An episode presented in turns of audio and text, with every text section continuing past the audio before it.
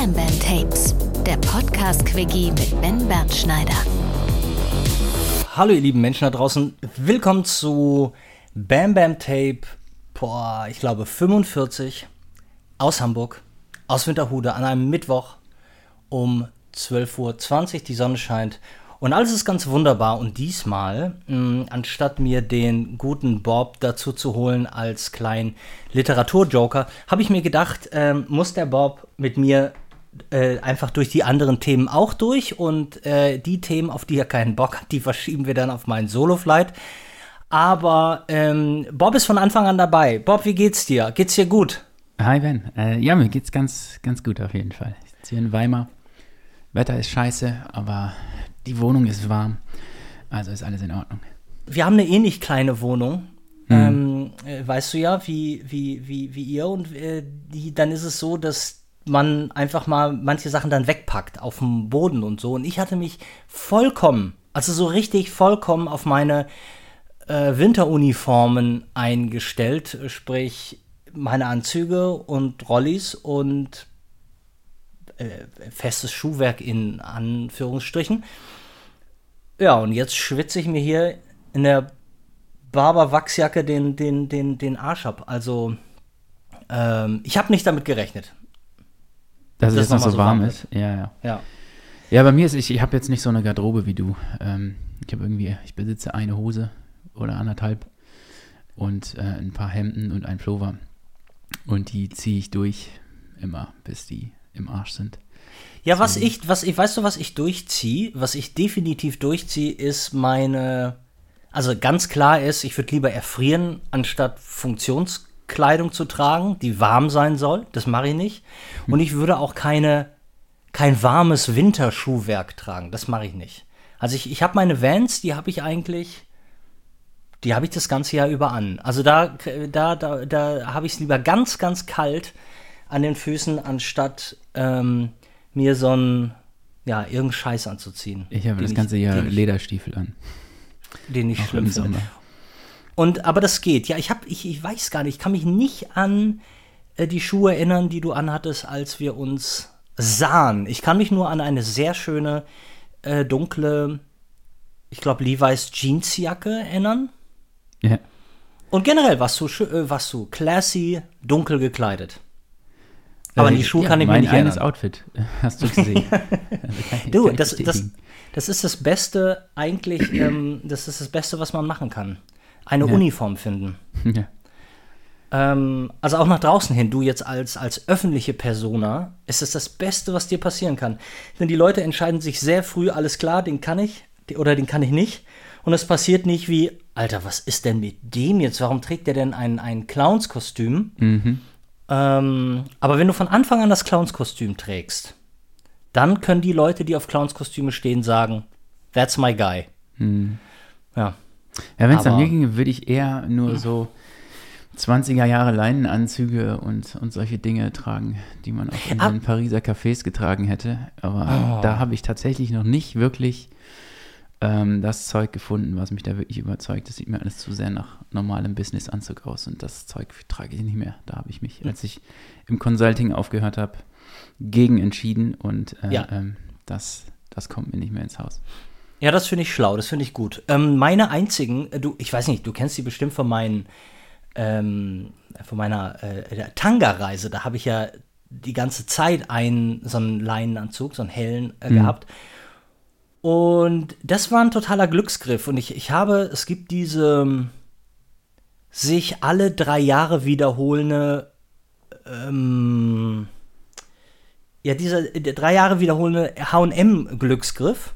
Und das passiert immer nur, wenn ich gerade aus irgendeinem Gefühl, weil ich eigentlich gar nicht so wirklich zu HM gehe, aber irgendwann gehe ich zu einem HM-Man, den wir hier in Hamburg haben der jetzt aber, glaube ich, auch zugemacht hat, weil die Leute ja einfach kein Interesse mehr an Anzügen haben, sondern an, an irgendeiner Plastikscheiße. So, und da bin ich dann immer so gefühlt alle drei Jahre mal reingegangen. Das ist jetzt auch vorbei, aber die, ich sag mal, das letzte Mal vor fünf Jahren und die zehn Jahre, zwölf Jahre davor, da war es immer so, dass alle zwei Jahre oder drei Jahre, da gab es einen Anzug, da, da musst du dir die Augen reiben hm. und sagen, sag mal, bin ich bei HM? Und zwar war das einmal der ähm, senffarbene äh, Kordanzug von Wes Anderson. Den gab es einmal in Bordeaux und einmal in, in, diesem, in diesem Sandfarben. Und da habe ich sofort drei Stück von gekauft. Und die waren, das ist 15 Jahre her und die habe ich immer noch. Und die habe ich 30.000 Mal getragen. Also es, nichts davon macht, äh, klingt H&M. Und genauso mit diesen äh, mit diesem schönen Leinenanzug, der, ich meine, Leinen, das ist ja jetzt keine, äh, an, an sich äh, keine Kunst. Der Schnitt war aber, aber sehr, sehr gut und ich glaube, der komplette Anzug hat mich unter 100 Euro gekostet und den trage ich jetzt auch schon auf vielen, vielen Reisen, immer da, wo es schön ist. Ich hatte den in Hongkong an, ich hatte den in äh, Macau an und auch so in äh, äh, Tangau. Und, und das sind so, ich freue mich also ich bin ja echt kein Cheapskate so, aber über solche ja, Sachen. Ja, das ist irgendwie so eine Welt, die sehe ich immer bei dir und das ist etwas, was ich auch, glaube ich, wertschätzen könnte. Aber irgendwie ist es bei mir, läuft es dann doch immer darauf hinaus, dass ich mich kurz mit sowas befasse und dann auch irgendwie ganz gerne mag, dass die Sachen ganz gut sind und eine gute Qualität haben, sodass sie lange ja. halten. Aber dann ist das komplett aus meinem Kopf, bis ich merke, dass meine Hose am Arsch gerissen ist und dann muss mhm. ich mir wieder Gedanken machen. That's my way of doing fashion irgendwie. Ja, ist doch gut.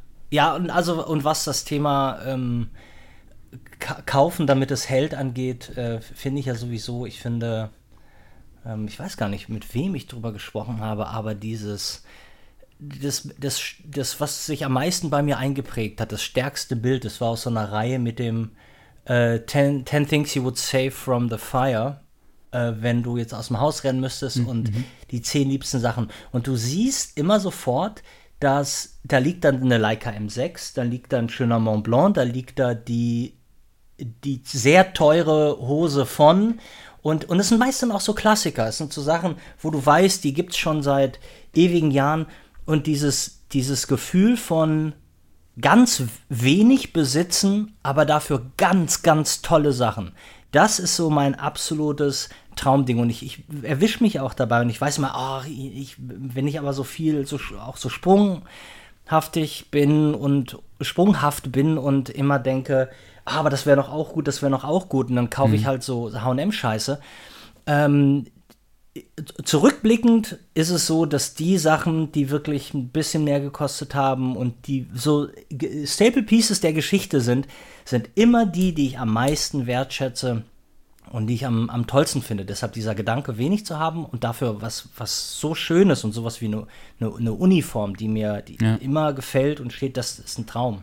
Ich hatte das auch so und ich hatte das auch mit allen Dingen so, glaube ich, auch was so Papeterie angeht, was auch immer, aber ich habe trotzdem zu viele Dinge.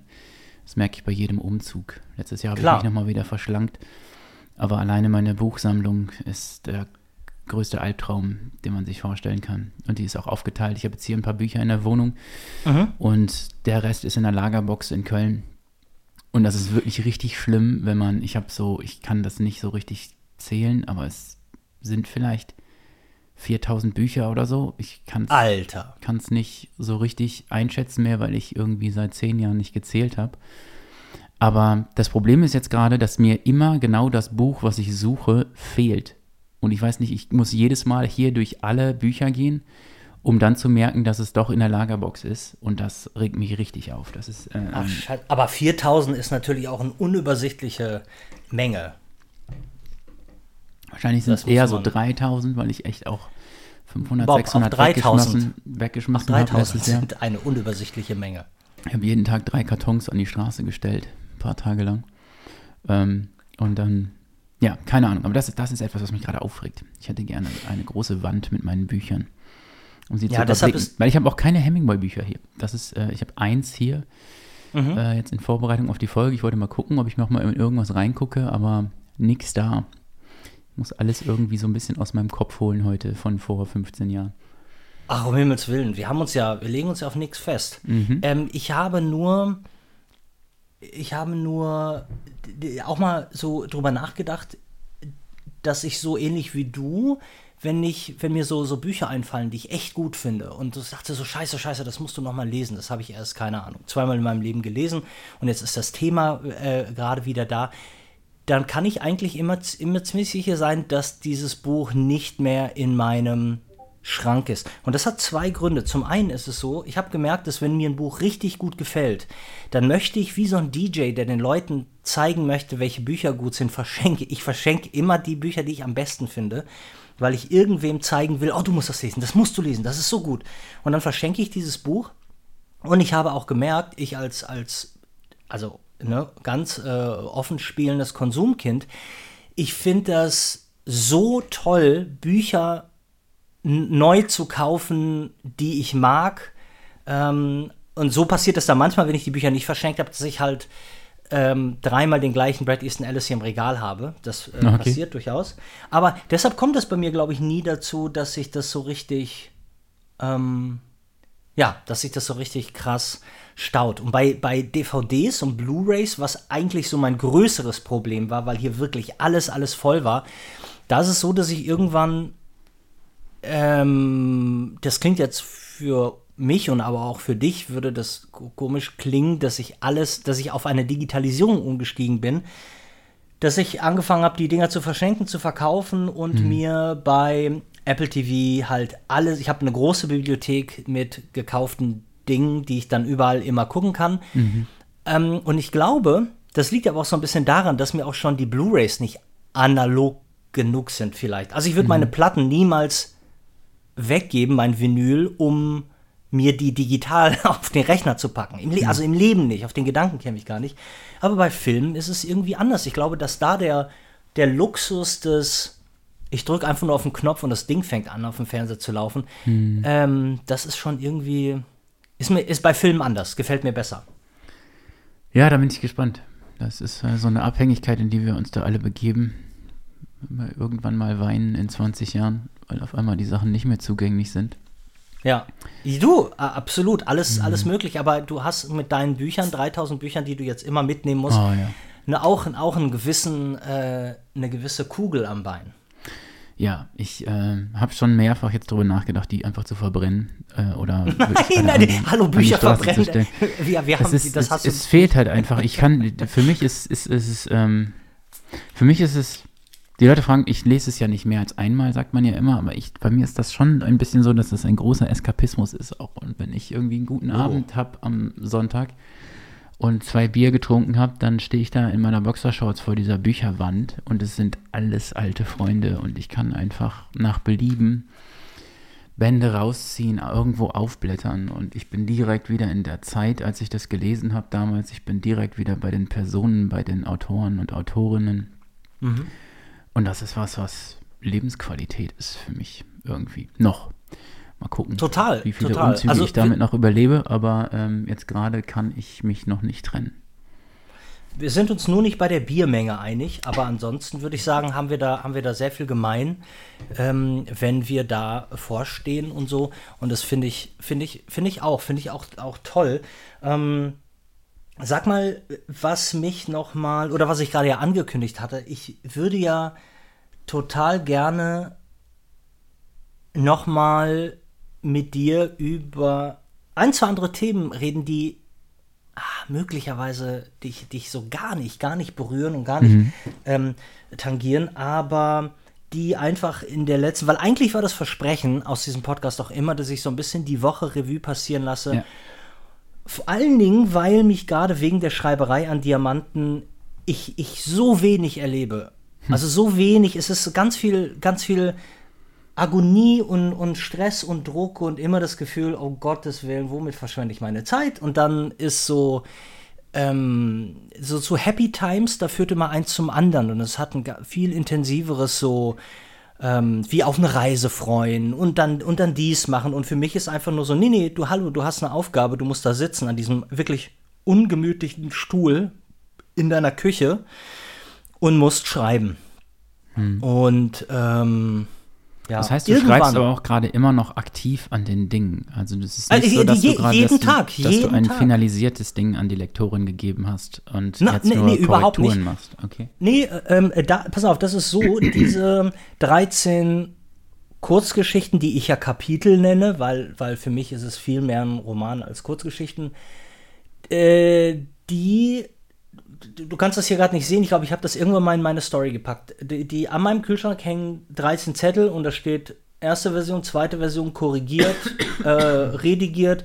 Und dieses, ich dachte auch, vielleicht wäre das das Schlauste, aber die Lektorin, die nebenher halt immer mal so drei große deutsche Magazine macht und wenn die drei große deutsche Magazine parallel macht, bevor die diese, wie keine Ahnung, ob die Monat rauskommen, dann ist die so richtig immer zwei Wochen nicht da. Und okay. die meinte, das Allerbeste wäre es, mir die Dinger peu à peu zu schicken, mhm. damit wir da keine Zeit verlieren, weil es ist ja mit einer Korrektur nicht getan, denn das ist ja nicht nur meine, meine, meine Kommata zu, zu umzusetzen, sondern es geht ja meist um, um auch noch so Kohärenzsachen und vor allen Dingen auch, es ist unglaublich. Also, das ist, das, du, man merkt ja nicht, wie scheiße betriebsblind man ist. Es gibt eine Geschichte, äh, da, die fängt damit an, dass die Frau in einem fremden Hotelzimmer die Tür hinter sich schließt. Mhm. Denkst du, ich habe einmal darüber nach. Das erste, was kommt von der Lektorin, ist natürlich, äh, wie ist denn die da reingekommen? Ja. Ich, ich sag mal, äh, wo hat die die Keycard her? Ich, ich, ich weiß nicht. Natürlich, da muss ich den Anfang umkonstruieren, aber es ist so, dass es, und, und de, die, das, was ich dann umschreibe, muss ja auch nochmal korrigiert werden. Äh, deshalb ist das so ein bisschen, ähm, so ein bisschen, ja, nichts, was an einem äh, Stück gemacht wird. Und es ist auch so, du, du weißt ja vielleicht, also bei mir ist es so, ohne Begeisterung geht halt gar nichts. Und so wie wir beide uns das letzte Mal auch drüber unterhalten haben, dass wenn so ein bisschen momentan auch die Begeisterung zur Fotografie ähm, abebbt in Phasen, was man auch, was auch immer, dass man wie viel, also wie viel exponentiell schwerer es einem fällt, irgendwas fertig zu machen mhm. oder sich überhaupt aufzuraffen, überhaupt aufzustehen morgens. Und deshalb ist diese, dieser, dieser erste Impuls, dieses, ähm, ja, fast auch kindische, ähm, geil, äh, hier, ich, das wird jetzt gemacht und so, das äh, führt halt dazu, dass ich eigentlich noch drei Geschichten, die wirklich groß sind und lang sind und einfach nicht ausgearbeitet sind, dass ich aber trotzdem, bevor diese drei Geschichten schon fertig sind, ich halt diese, diese Energie und dieses Ding, dass ich stolz auf zehn Geschichten bin, äh, dass ich da schon in meinem Kopf aber den dicken Hans machen muss, äh, dass das Buch quasi fertig ist. Mhm. Anstatt zu sagen, anstatt der Pessimist zu sein, der sagt, hm, ja, mal gucken, wie es mit den letzten drei Geschichten läuft. Dann, dann würde ich gar nicht erst anfangen. So. Mhm. Und aber diese Freude, dieses so, so, so, so imagin, imaginäre, ich bin bereits fertig, das Ding kann raus, ich bin, das, wenn man sich dann an die drei Geschichten setzen muss und dachte, aber Moment, aber wir haben doch schon die Champagnerflasche äh, geöffnet, ähm, da, das zieht sich dann, das zieht sich einfach wie Kaugummi und ein grundsätzliches Problem bei mir im Leben ist diese, diese Sprunghaftigkeit, immer nur das machen zu können, wie schon in der Schule, ne, was einem gut gefällt und was einem nicht gefällt, das zieht ein genauso hart runter wie, also eigentlich so eine manische, Depress manisch-depressive Leitform. Es gibt immer das, das, das Manische und das funktioniert auch super und dann arbeitet man härter als jeder andere ran. Mhm. Ähm, oder es ist halt nullmanisch und dann ist es aber auch echt scheiße. So, ja, ich kann mich um, daran erinnern, als du mir die ersten Geschichten geschickt hast. Hast mhm. du mir manchmal zwei am Tag geschickt oder so? Ähm, ja, und das, das, war ja, das ist, ist schon länger her, ne? Ja. Was würdest du sagen? Wann war das? Ich, bei mir in meinem Kopf sind die letzten anderthalb bis zwei Jahre ein riesiger Blur. Aber ich glaube, viel länger kann es nicht sein. Also es ist entweder irgendwann letztes Jahr. Ich glaube, du mhm. warst in Amerika. Du warst auf jeden Fall in, in Portugal. In Portugal. Ich glaube in Portugal. Du, ja. äh, dann vor zwei Jahren vielleicht oder so. Oder vor anderthalb. Ich bin mir nicht sicher. Ähm, genau, pass auf, was ich nur, was ich nur sagen wollte mit dieser Sprunghaftigkeit, dass es dann, dass es zu so einer Sprunghaftigkeit kommt, damit ich quasi von einem manischen Thema zu einem anderen manischen Thema äh, mhm. schreiten kann, weil damit ich mich halt nicht fühle wie, wie, wie ausgekotzt so. Und diese, diese Sprunghaftigkeit, wenn man an einem Projekt bleiben muss, die führt aber dann zu gewissen Sachen wie, mein Gedanke war von Anfang an, dass diese Geschichten zusammenhängen. So, jetzt gibt es aber unterschiedliche Layer von Zusammenhängen. Es kann ja sein, dass die Leute sich einmal begegnet sind.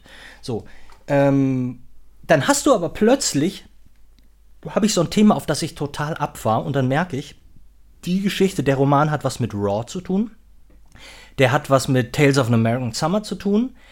Der hat was mit Hotel La Palme Noir zu tun. Und umso größer wird diese ganze Verstrickung. Und ich habe jetzt wieder angefangen, die ersten Geschichten anzufassen. Äh, also, ne, ich schreibe die mhm. nicht komplett um, aber es kommen halt so Sachen dazu, ähm, dass ich gar nicht weiß, wann das mal aufhören soll. Und mhm. ich mag es ja auch nicht. Ich habe diesen Traum. Ich weiß, als ich das erste Mal Faserland von Christian Krach angefasst habe mhm. und dachte, oh, 128 Seiten oder so, was ist das? Wie geil ist das denn bitte? So ein, so ein, so ein Ding, das man so in so, in so drei Stunden so wegliest. Mhm. Ähm, das, ist, das ist ein Traum, das möchte ich, das finde ich passt zum, zu, dem, zu, dieser, zu diesem Pop-Thema. Und deshalb kann es jetzt auch nicht so sein, dass ich da irgendwie Seiten über Seiten schreibe mit ja, mit irgendeinem Killefit, den ich eigentlich da gar nicht drin haben will. Ähm, Bob, entschuldige noch mal ganz, ganz, ganz kurz. Als du vorhin sagtest, ähm, mit zwei Bier und du stehst vor, deinem, stehst vor deinen äh, Büchern und kannst du dich daran erinnern, dass du mal zu mir gesagt hast, das ist die Platte, weil wir gerade über Vinyl geredet haben, das mhm. ist die Platte, die ich am liebsten höre, wenn ich abends lese. Mhm. Könntest, weißt du noch, was es war? Ich weiß es. Okay. Das hat sich, glaube ich, auch ein bisschen verändert okay. in den letzten Jahren. Was, was, was war es damals? Also ich gebe dir nochmal, also es war, es war Jazz. Es war ein absoluter, so, ja, absoluter kein, Klassiker. Wahrscheinlich Kind of Blue von Miles nee, Davis oder irgendwie, äh, irgendwie Joao Gilberto oder so. Nee, pass auf, ich hatte für mich auf Vinyl die Chad Baker Sings. Ah, ja, ja, ja. Nochmal, also wirklich für mich so entdeckt, dass ich sage, ey, in, in, die, kann ich, die kann ich zehnmal umdrehen. Mhm. Und die kann, die kann immer laufen. Und als ich die, da habe ich gar nicht drüber geredet, ich habe sie nur abgefilmt. Und, und da hast du mir geschrieben, Alter, meine Lieblingsplatte zum äh, einen Drink eingießen und ja. Ein schönes Buch. Kind of Blue und die Platte sind, glaube ich, die beiden Jazzplatten, die ich am meisten gehört habe in meinem Leben. Ich bin sehr generic und oberflächlich, was das Nee, nein, nee, nee, nee, nee, nee. Es hat, man, man darf, ich, ne, dieses, ähm, äh, ich fand die schon cool, bevor sie cool waren. Diese Nummer zieht, zieht ja bei so, bei, bei, bei so Klassikern nach ein paar Jahren nicht mehr, weil es gibt, es gibt einen Grund. Es gibt einen Grund, warum die Leute gewisse Alben lieben. Und warum sollte man immer versuchen, ähm, ja, nicht dazuzugehören. Es gibt genug, es gibt genug andere scheiß massenkompatible Sachen. Ich finde, ich finde, das ist schon ziemlich, ziemlich mhm. cool. Ähm, äh, genau. Und hast du denn, was hast du überhaupt für einen, hast du jetzt irgendeinen besonderen Plattenspieler zu Hause? Ähm, ich habe zwei. Ähm, der eine ist so ein Teak, glaube ich, irgendwie so für 300 Euro, ähm, mhm. wo ich dann noch so von Audiotechnica so eine 120 Euro Nadel mir dran geholt habe. Die ist aber im Arsch, der geht im Moment nicht. Ich kann mir gerade keine neue Nadel leisten. Und dann habe ich noch von Sony ein Geschenk gekriegt, irgendwann mal vor zwei, drei Jahren. Die haben gesagt, ich soll irgendwie eine Review dazu machen auf meinem Account, wenn ich Bock habe. Und haben mir, Ach, den, cool. haben mir den geschenkt. Das ist so ein Bluetooth-Ding. Und ähm, ja, der, der tut's, der ist okay, aber der ist jetzt nicht irgendwie audiophil unterwegs. Den habe ja, ich an so einer Marshall-Box, äh, an, so einem, an so einem Stanmore von Marshall. Und das ist mein Setup irgendwie seit fast zehn Jahren. Ah, alles klar. Also gar nicht, also auch nicht Stereo in dem Sinne. Keine zwei Boxen. Nö. Okay. Ja, ich habe ich hab so ein bisschen ja, also es hatte, hatte auch ein bisschen was mit Scham zu tun bei mir, ähm, dass ich mich mit einem alten Freund, dem Andreas, der ein Soundstudio hier, ein sehr großes in Hamburg besitzt, ähm, der hatte irgendwann so, ich weiß nicht, der hat seinen Keller ausgebaut und der wollte sich da irgendwie so eine so eine Herrenhöhle bauen, keine Ahnung, irgendwie so ein, so ein Raum, wo er ganz für sich sein kann. Hm. Und dann hat der, weil der ist so, ich, wie sagt man denn? Ich, also ich würde jetzt nicht sagen, dass der ähm, so inselbegabt ist, aber bei, was so technische Sachen angeht, der, da kann der drei Stunden referieren, du verstehst einfach kein Wort. Hm. Und das ist aber total gut, wenn der die, diese Recherchearbeit für dich macht. Und der rief mich irgendwann an und sagte, Ben, ich war doch letztens irgendwie, wir haben doch über Platten geredet. Ich habe seit 20, 25 Jahren keine Platte mehr angerührt und ich möchte jetzt alle meine Platten wieder haben. Deshalb fange ich jetzt an, wieder Platten zu kaufen. Und ich möchte einen ganz bestimmten Plattenspieler aus den 70ern haben und ich möchte Boxen haben. Und dann habe ich das so hingenommen, fand das geil und das so, ja, viel Spaß und, und kannst ja mal sagen, vielleicht habe ich ja noch ein, zwei Platten für dich, äh, die du haben kannst, weil ich die irgendwie gar nicht, weiß gar nicht, warum ich die habe und so. Und dann fing der an zu sammeln und wir merkten dann so, dass wir beide aber was ganz wichtig war, so den ne, ähm, analog aufgenommenen Sound noch so bis in die 80er, dass wir den am geilsten finden. Mhm. Und alles digital aufgenommene danach irgendwie nicht mehr so. Und, und diesen besonderen Klang da rauszukriegen.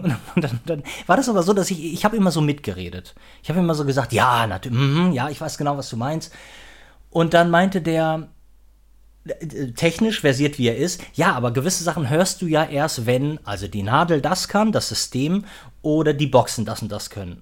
Und ich hatte immer, ich hatte die Nadel, die an meinen Denon-Plattenspieler mhm. für 300 Euro auch, so wie, so wie deiner, irgendwie war, die habe ich da dran gelassen. Und mh, mm, meine Boxen waren zwei äh, GBL Studio, ne, Control One Boxen. So, und diese Control One Boxen, die, die, das geht ja auch, das ist ja in Ordnung, aber sagen wir mal, um so richtig, ah, weiß nicht, wenn ich bei meinem Onkel war und der so Standboxen hatte und mhm. ich plötzlich so merkte, wie, wie, wie, wie so, ähm, wie so Höhen, so kristallklar und trotzdem, also quasi, ich glaube, das, wie ich es immer zusammengefasst habe, war, wenn, wenn Volume ganz leise ist, ist es trotzdem ein ganz, ganz voller alles gut bei dir? Ja, sorry. Ist ein ganz, ganz, ganz voller Sound. So, und dann kam, kam der hier an und meinte, hast du denn deinen Arm ausgemessen? Ich so, wa, wa, was? Ich weiß gar nicht wie. Nein, es ist doch wichtig, dass die, äh, ähm, dass die Nadel in einem ganz bestimmten Winkel auf deine Platte trifft. Okay. Äh, warte mal, ich komme mal bei dir vorbei und dann, ähm, ich bringe dann auch mal irgendwie ein teure, teures System mit und dann so ein Orthophon Blue oder Orthophon Red oder so hm. und dann äh, gucken wir uns das mal an. Und dann kam der, kam der zu mir und ich machte so, hab gesagt, ich spiele dir mal was vor. Und dann guckte der mich an und sagte mal, was, ist denn das für ein, irgendwas stimmt doch da nicht.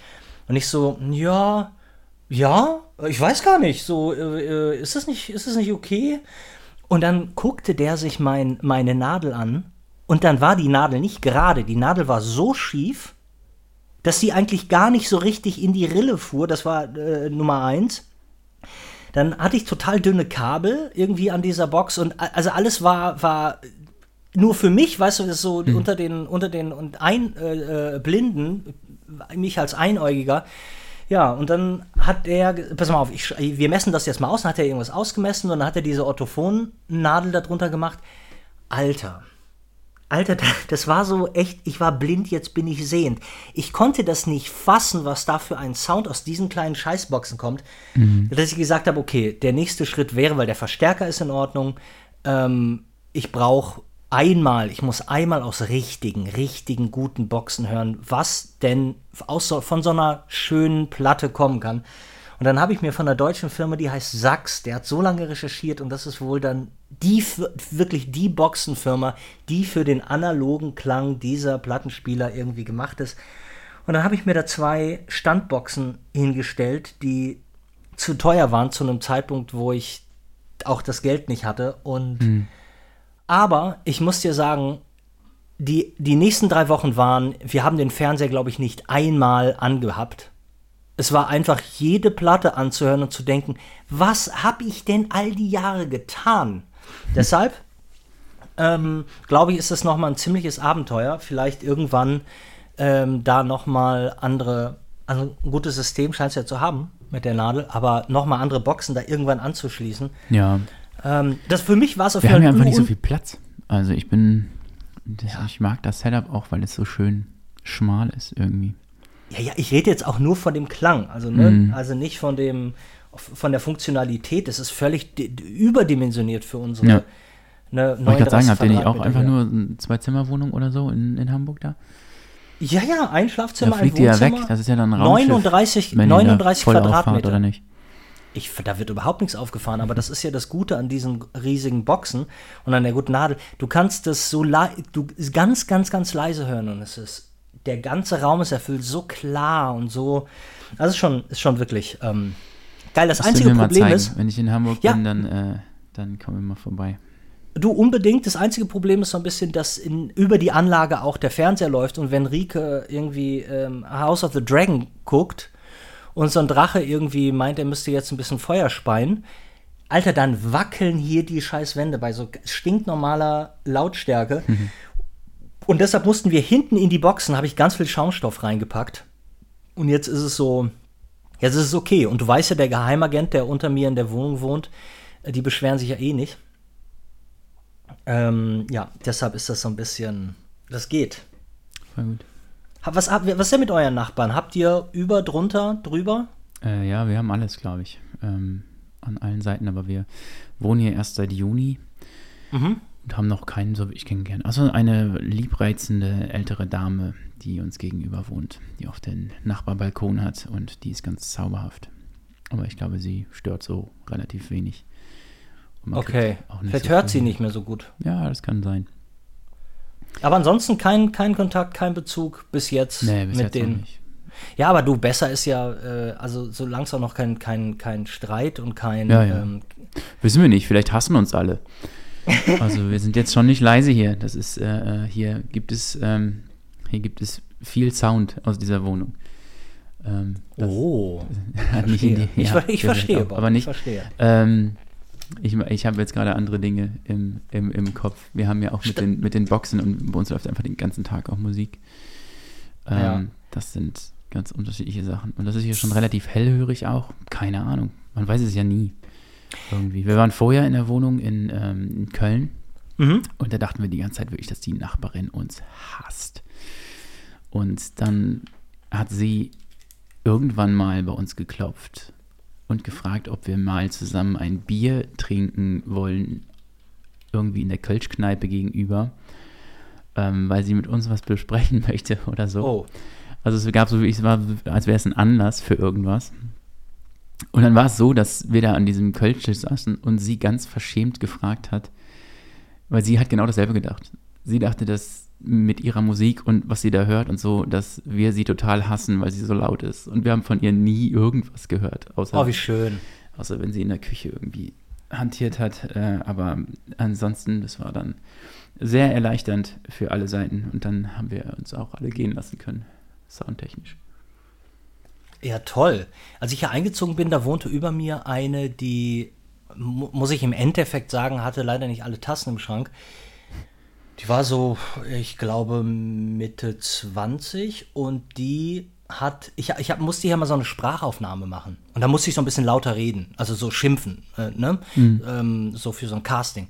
Und dann hat die, hat die über uns, hat die halt gestampft und so ganz schrill geschrien.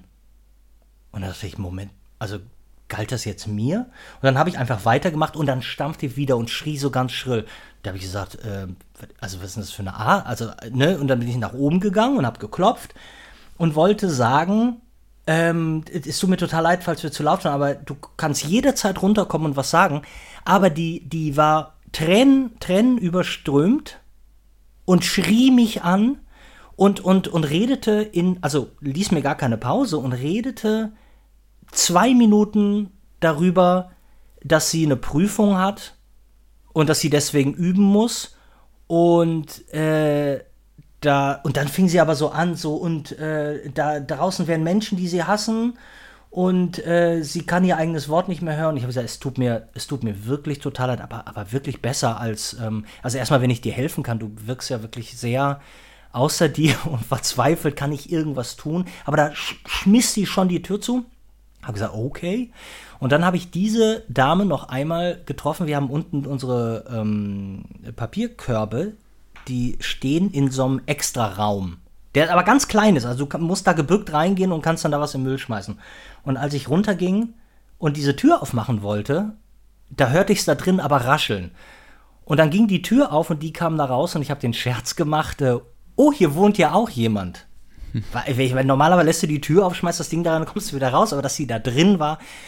Und ähm, da fing die an zu heulen. So, also sofort kamen die Tränen aus dem Gesicht gesprungen und, und brüllte völlig unzusammenhängendes Zeug und ähm, rannte dann an mir vorbei.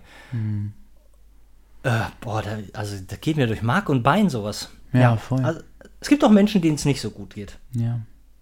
Ähm, sag mal, noch eine Frage, wie ist denn das mit Fernsehen bei dir? Ich weiß, dass du, du, du liest viel, du hörst dann die ja, schöne Musik. Ich keinen Fernseher. Also, du hast keinen Fernseher. Aber das ist jetzt nicht so, dass das irgendwie jetzt so ein bildungsbürgerlicher Move ist, sondern ich gucke einfach auf dem Rechner. Ich bin auch bei allen fucking Plattformen angemeldet und habe auch eine dicke Apple-Bibliothek. Es ist ja. jetzt nicht so, für mich ist Film seit meiner Kindheit eine, eines der wichtigsten Dinge gewesen. Also ich habe ein Einzelkind und sowohl mein Vater als auch später mein Stiefvater hatten so eine VHS-Videosammlung von irgendwie 800, 900 Kassetten jeweils und beide auch mit einem pedantischen Fimmel ein kleines Büchlein dazu zu führen, wo alles minutiös eingetragen ist, welche Teile von welchen Filmen oder welche Filme auf welchen VHS-Kassetten sind. Alles eingepackt in so Hüllen auch mit Nummerierung dran. Ich hatte also quasi ein, ein, ein selbstgeschaffenes Netflix in meiner Kindheit schon, auf das ich zugreifen konnte. Von zwei, Geil. Zwei äh, Männern, die einen sehr unterschiedlichen Filmgeschmack hatten. Und das war für mich krasse Prägung. Irgendwann haben sich meine Eltern dann auch ähm, getrennt. Wir sind in, in die Stadt gezogen und meine Mutter hat immer gearbeitet und ich hatte mein eigenes Zimmer, dort meinen eigenen Fernseher mit meinem eigenen VHS-Rekorder und dann war es vorbei. Vorher war ich ähm, relativ gut in der Schule. Und dann kam so Pubertät und alles mischte sich zusammen damit, dass ich einfach die kompletten Nächte vor diesem Fernseher saß. Ich habe eine eigene Fernsehzeitung gehabt und ich saß bis morgens um halb sechs vor Tele 5 oder so und habe mir von Total Recall bis was auch immer in der Nacht angeguckt. Stille Tage in Clichy von Henry Miller, was auch immer kam. Ich hatte einen sehr guten Überblick, was nachts lief und ich habe jede Nacht drei Filme geschaut über einen Zeitraum von bestimmt vier, vier, vier, fünf Jahren oder so. Jetzt willst du aber, du willst jetzt auch ein bisschen, ein bisschen wie, ähm, wie unser, unser letzt besprochener Autor sein. TV-Junkie, ja, technisch. Nein, von, von Wollen kann keine Rede sein, aber es, es war damals halt genau wie alles andere, alles, was ich dann angefangen habe, ist einfach eine Sucht. Ja. Und ähm, dann habe ich halt morgens in der Schule gefehlt, war zu spät, hatte die Hausaufgaben nicht. Und dann war ich so von, vom Klassenbesten zum, äh, zum Problemkind irgendwie selbst gemacht. Oh, und oh. Äh, ähm, ja, aber auch halt einfach bürgerlicher kleiner weißer Scheißjunge, der einfach entitled war. Aber das war mein Leben damals und es ging dann nur noch um, um, um Film, Fernsehen. Ich war völlig völlig besessen und habe mir alles reingepfiffen. Und war ja, auch, also das, das ging auch vorher schon los. Meine Mutter, wir hatten ähm, ein Kino bei uns in Gütersloh damals und meine Mutter kannte die Kassiererin dort und da gab es vier kleine Kinos drin. Und die hat auf mich aufgepasst. Meine Mutter musste arbeiten und äh, in Teilen wurde ich zweimal die Woche in dieses Kino gebracht. Und die hat halt, das Aufpassen bestand darin, dass ich einfach von Kino zu Kino laufen konnte, den ganzen Tag ohne dafür zu zahlen. Und dann war ich die kompletten Tage bis abends ähm, in den Kinofilmen drin. Und dann wurde ich abends wieder abgeholt von meinen Eltern. Das sind alles so, so Dinge, die alle in einen Zeitraum gefallen sind und sehr prägend waren auf jeden Fall. Oh, schön. Sag mal, Bob, kannst du dein Mikro, äh, also quasi das Mikro über äh, dein Telefonmikro, kannst du das ein bisschen näher äh, an dich nehmen? Du bist nämlich, du bist wirklich, du bist, du sprichst ja eh immer sehr leise ähm, und ja, sehr deswegen habe ich mein Mikrofon hier, wo ich es aufnehme, lauter gestellt. Ach ja. Ähm, mein Impuls ist immer einzupennen beim Reden. Äh, du musst nee, aus der Lethargie holen. Nein, Hörst das ist schön. Das ist, ja, ich höre dich viel okay. besser, viel besser. So. Äh, nee, ich, ähm, ähm, das ist ja, das hat ja, ich, ich finde sowas, ein Podcast zielt ja auch ein bisschen auf so eine beruhigende und so einen, so einen beruhigenden Fluss ab. Ähm, aber jetzt war es gerade so, dass ich, dass ich wirklich, ich habe hier auf volle Lautstärke und jetzt wird es gerade ein bisschen bisschen, bisschen zu leise. Ähm, aber sag mal, klar, für mich ist Fernseher jetzt auch, auch, de, de, äh, auch der Rechner. Ich meine jetzt so generell, aber diese, ähm, du bist durchaus äh, den, den Streaming-Diensten, ähm, äh, bleibst du nicht fern. Gibt es denn irgendwas, was ähm, Sophie und du, wa was ihr zusammen guckt? So ein Ding, wo ihr sagt, ey, das, also da darf der andere dann auch nicht irgendwie eine Folge gucken, weil ihr einfach damit zusammen angefangen habt? Äh, ja, also wir gucken relativ viel zusammen. Mhm. Ja, so viel auch nicht. Also wir versuchen immer eher aufs Lesen zu gehen, aber wir sind auch schwach und äh, ähm, kriegen das nicht immer so wirklich hin. Was haben wir geguckt? So Bad Banks haben wir im Sommer mal geschaut. Irgendwie. Aber im Moment haben wir keine, keine wirkliche Serie. Wir gucken eher, wir gehen so in, durch die Filmgeschichte zurück und springen ein bisschen hin und her. Okay. Und gucken viele Dokus im Moment. Oh, wir, wir, wir sind auch, ganz ehrlich, äh, bei Henrikes Eltern haben eine kleine Wohnung in Scharbeutz, das ist an der Ostsee. Und äh, da steht ein ziemlich alter Fernseher und der, oder da stand ein ziemlich alter Fernseher. Und das Einzige, was man eigentlich gucken konnte, weil ich meine, du, kann, du kannst ja keine Fernsehsender gucken. Das ist ja alles scheiße, bis auf Arte und. Aber ZDF Info. Und ZDF Info nächtelang eine geile Doku nach der anderen. Dafür ist Arte und ZDF Info ja echt geil.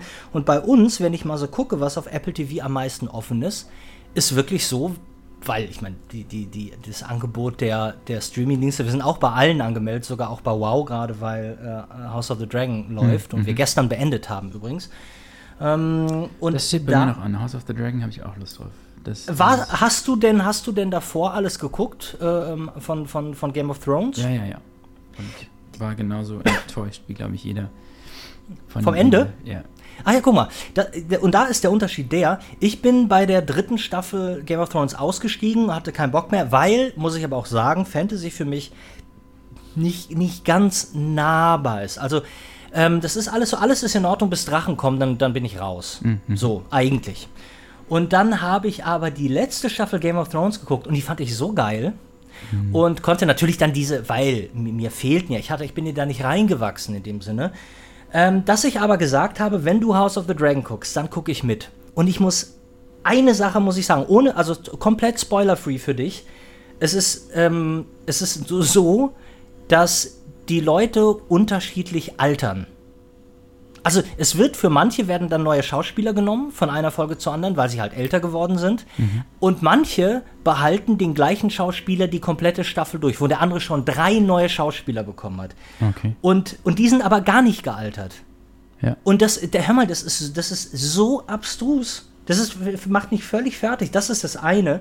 Ich muss aber sagen, und das sind dass auch dann Figuren, die äh, von ihrer von, von, von ihrer Herkunft her nicht altern können? Also sind es dann so die Targaryens Nee, nicht, nicht Legolas. So, nee, nee, nee, nee, nee. Das ist, das ist jetzt, äh, bei den Figuren geht es jetzt wirklich nicht darum, äh, dass die äh, dass sie nicht altern können, so wie irgendwie bei äh, äh wie die, die, die, die, die Elben oder so. Mhm. Äh, nee, nee, nee, nee, gar nicht. Es ist einfach nur so was, sie werden älter und irgendwie haben sie, ich weiß nicht, ob man dann denkt, dass man denjenigen nicht älter schminken kann oder es ist zu teuer oder was auch immer. Mhm. Aber dann wurde der ausgetauscht und das äh, macht, mich, macht mich wirklich, macht mich völlig fertig. Aber auf der anderen Seite muss ich eins sagen.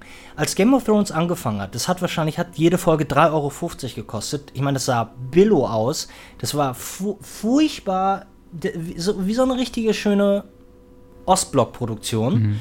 Ähm, und das war dann aber auch so, als es dann trotzdem Fans und an Fahrt gewonnen hat, wo man dann so denkt, weißt du was, das treiben wir jetzt mal richtig ordentlich ein paar Staffeln weit. Das heißt, die Staffeln bekommen mehr Folgen mhm. und du, du ziehst so ein Ding in die Länge, weil du denkst, ey, je mehr Leute wir damit fangen, wir haben ja wahnsinnig viele Bücher, über die wir reden können, dass die, was jetzt passiert, ist ja viel eher so produziert, dass du sagst, Alter, wenn House of the Dragon, wenn diese erste Staffel, die wahnsinnig viel Geld kostet, wenn die nicht funktioniert und den Bach runtergeht, dann wird's vielleicht eine zweite geben, aber dann machen wir hier mit dem ganzen Scheiß Ende.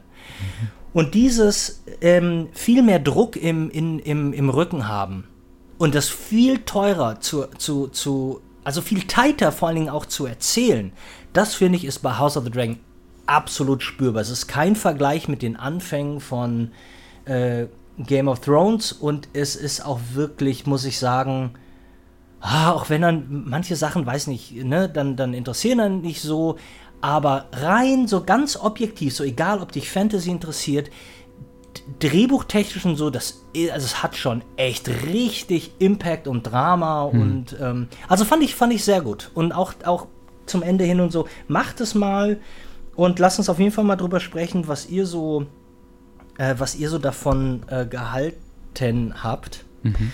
Ähm, aber genau, nur kurz zurück zum Thema, was, De äh, was Doku angeht.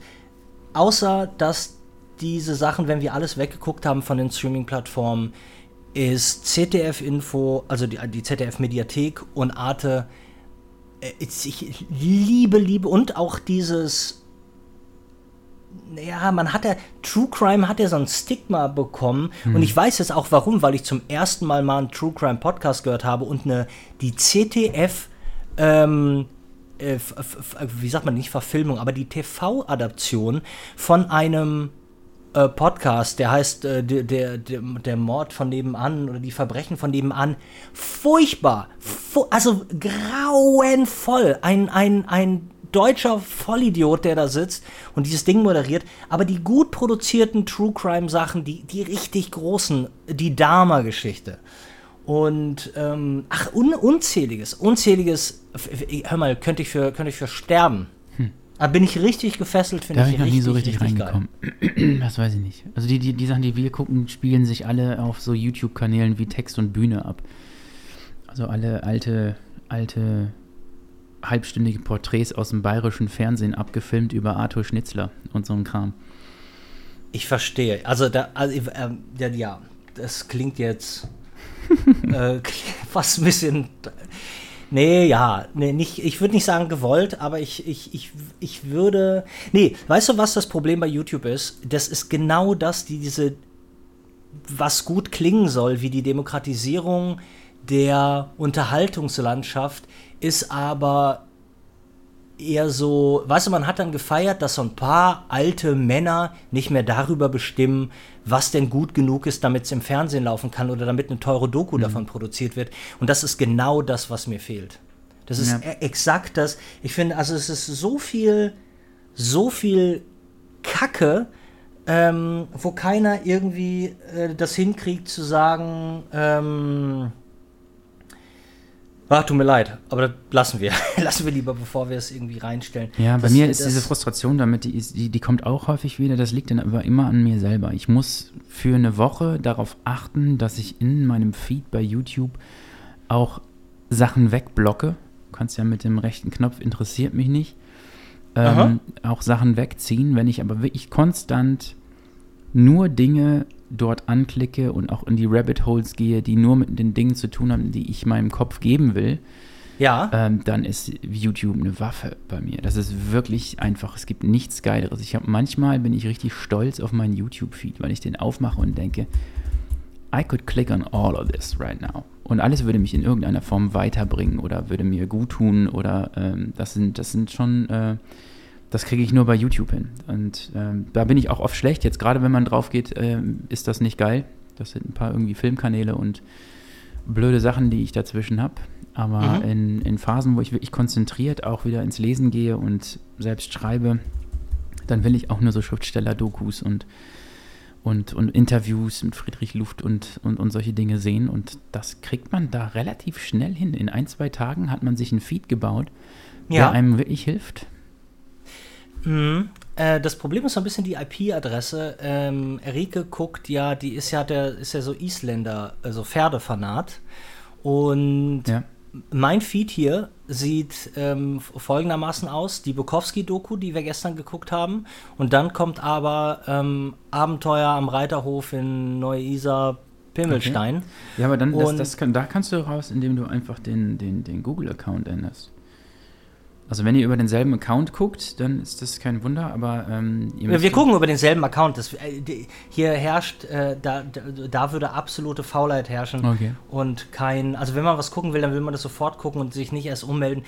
Ähm, also ich glaube, da wäre, da ist die Mühe, die, die, mhm. das macht ja Sinn, dass du diese Mühe da reinsteckst, damit du dir so, so ein Feed kreierst ähm, und, und auch in so einer wohlgeformten Bubble dann bleibst. Aber ähm, das müsste man erst noch machen. Ich glaube sogar, dass Rika hat auf jeden Fall auch auf bei Apple TV einen eigenen ähm, YouTube-Account, also ganz normal bei YouTube äh, einen normalen Account, den sie über Apple TV umstellen kann. Aber irgendwie äh, bekomme ich auch hier immer, ja, vielleicht wurde hier und da mal was gehuckt, aber ich habe im Moment habe ich auf jeden Fall viel, ähm, viel Pferde, Pferdekram. Sehr und ähm, welche ja. Bukowski-Doku habt ihr geguckt? Äh, kann ich dir sagen. Und zwar, warte Born mal. Born into äh, this? Bleib du, mal, bleib du mal dran. Nee, hör mal, das war eine ganz, äh, kann ich dir sagen, das, wo ist denn hier mein ähm, Verlauf? Da, pass auf, Verlauf. Und zwar war das von, von der, ist vom Südwestrundfunk, Landesschau Rheinland-Pfalz. Ja. Die, haben ja einen, die haben ja einen furchtbaren Scheißakzent. Ähm, äh, äh, der etwas andere Andernacher weil der ja aus Andernach kommt. Ne? Ja. Und ähm, da hat er nie, ist auch nur eine halbe Stunde lang, aber. Ja, da war äh, ich letztens vor seinem, vor seinem Geburtshaus mit seiner Statue und hab da, hab da zum ersten Mal vorgestanden, weil ich durch Zufall aber, äh, also du, vorbeigefahren bin und dann einfach mal runter bin von der Autobahn. Geil. Also Statue weiß nicht, aber du, du meinst doch nur dieses, dieses das Ding da an der, an der Wand, oder? Genau, diese Büste. Ah ja. Ja. Ähm, ja, total gut. Und da ist mir aber auch aufgefallen, ich habe so äh, Rike spielt im Moment irgendein Assassin's Creed Teil noch durch und da ist deshalb ist also der Fernseher, sagen wir mal, 80% der Zeit mhm. komplett äh, belegt und dann wenn ich weiß, abends, äh, jetzt wird's, jetzt müssen wir aber irgendwas gucken mal, dann äh, bin ich immer so, hab so in einer Sekunde kurz diese Doku rausgesucht und hab dann aber mit einem Auge noch so weitergesucht und geguckt, ähm, könnte man denn Bukowski noch mal von eine ähm, von Höchstchen auf Stöckchen kommen und spontan habe ich keine andere gute, richtig, sagen wir mal, AAA A-Grade Charles Bukowski-Doku gefunden. Nee, aber was es bei YouTube auf jeden Fall gibt, ist die Born Into This. Die ist halt aufgeteilt irgendwie in 15 Minuten Schnipsel oder so. Ja. Ähm, aber die ist, die, ist, die ist schon ziemlich gut. Äh, da kommen auch die, die, die Leute zu Wort. Das ist schon, das ist schon. Wie heißt die? Born Into This? Ich glaube Born Into This, ja. Okay. Ist notiert. Die gibt es halt nur die ist auf zwei Kanälen und jeweils irgendwie so weird gesplittet. Da muss man ein bisschen suchen, aber die ist schon, die gibt's schon. Okay, super. Und, und wie? Und da, und da äh, äh, zu diesem Thema gibt es dann halt ganz viele Autoren und ganz viele. Ähm, Oder war das nur über ihn? Nur über ihn. Das ist einfach nur sein Leben. Ah ja, alles klar. Alles sein klar. Leben erzählt von seinem Verleger, seiner Ex-Frau. Ähm, Leuten, die er getroffen, Leute, die er getroffen hat. Also das, das ist ganz cool. Ähm, Bob, du, ähm, ich glaube, wir, wir wären so, wir wären so jemand. Da, das ist doch ein geiler Satz. Wir wären so jemand. Nee, wir wären äh, so Leute, die wahrscheinlich auch nach drei Stunden noch nicht merken würden, dass sie ganz lange reden. Mhm. Und ich will aber diesmal nicht nach einer Stunde Schluss machen, weil dann wären wir jetzt soweit. Ich will mit dir noch über Hemingway und ich will mit dir auch noch über Stephen King reden. Und äh, okay. was auch immer wir nicht schaffen, müssen wir dann in die nächste Folge retten. Okay. Aber einmal nochmal zurück zu dem Thema. Weißt du noch? Nee, stopp. Bob, ich muss dir was erzählen.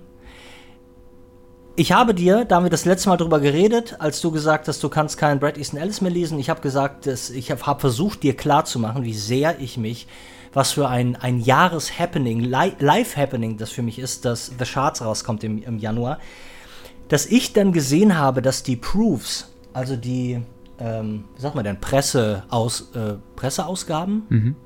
ja, so die, die Presseexemplare, so, dass die Presseexemplare von Swift Press in Großbritannien, dass die rausgehen, das Buch eingewickelt in eine fiktive LA Times Seite von 1981, die über den Serienkiller in dem Buch The Trawler berichtet. Mhm. So, und dieser, diese, diese Verpackung, die ich, ich würde ich für töten, so geil fand, dass ich Swift Press geschrieben habe über Instagram, über die Seite, über das Kontaktformular und habe gesagt, Swift Press, bitte, ich habe nur irgendwie 17.000 Follower, aber ich, ich, ich sehe ja, dass ihr das an, an diese ganzen Buch, Bücher, ähm, Insta-Seiten, die mhm.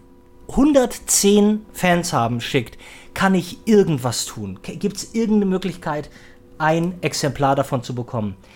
Keiner, keiner hat mir geantwortet. Hm. Ich weiß nicht, ob ich, ob ich in, in, in Spams lande, ob ich, ob die Deutsche ganz doll hassen, weil hm. wir ihnen Dresden in Rechnung stellen. Ich weiß es, ich weiß es wirklich nicht. Aber daraufhin habe ich dann bei Kiwi, äh, ähm, habe ich mich bei Kiwi gemeldet und habe gesagt, sag mal, wie weit seid ihr denn mit der Übersetzung? Mhm. Ähm, ja, ist durch, aber noch nicht gedruckt. Ich so, ja, wenn ihr Presseexemplare raushaut, kann ich dann eins haben? Mhm.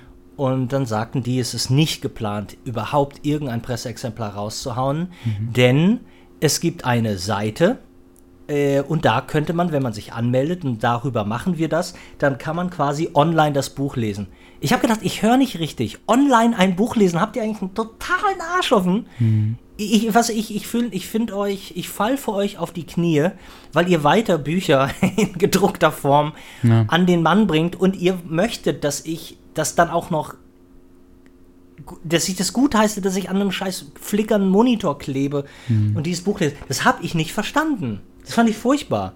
Also deshalb nochmal ganz kurz auch diese ähm, Info zu dir. Ich bekomme dieses Buch so wie es aussieht, nicht vorher, was ich ganz, ganz schlimm finde, mhm. habe mir aber eine amerikanische Version bestellt, äh, mit signiert, dann eine kartonierte britische Version und die deutsche Version.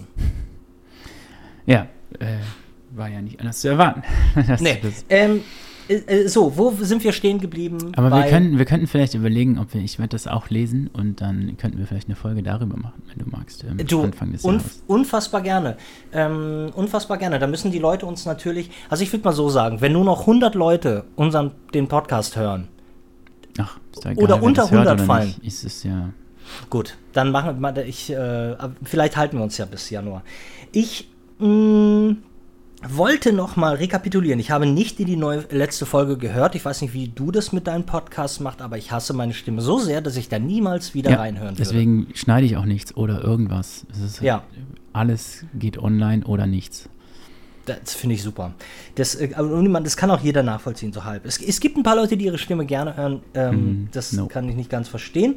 Aber deshalb muss ich from the top of my head mir ganz kurz überlegen, was wir noch, worüber wir noch geredet haben. Wir hatten darüber geredet, dass ich Der alte Mann und das Meer als zweites Buch gelesen habe und heulend hier auf dem Spielplatz saß. Und dass wir beide sagen würden, Paris ein Fest fürs Leben ist ein guter Einstieg zu Hemingway. Ja. Da muss ich dir, kann ich dir schon berichten, dass mindestens sechs oder sogar vielleicht sieben Leute haben mir Fotos geschickt von ihrem Exemplar Paris am Fest fürs Leben, nachdem wir, nachdem der Podcast letzte Woche online gegangen ist. Ja.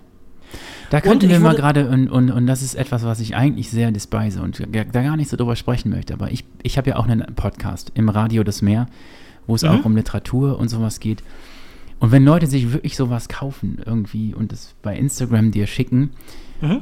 Leute, macht wirklich einfach mal eine Story und verlinkt Ben und mich, wenn ihr irgendein Buch kauft, aus einem Gespräch heraus verlinkt, weil die Verlage, die gucken auf jemanden wie mich auch eher so ein bisschen, was will der? Was hat der mit Büchern zu tun? Was, was mhm. ist das? Der ist Fotograf. Äh, ähm, und es sind tausend Bookstagrammer, die auch ständig Rezensionsexemplare kriegen, irgendwelche Zusammenarbeiten mit den Verlagen.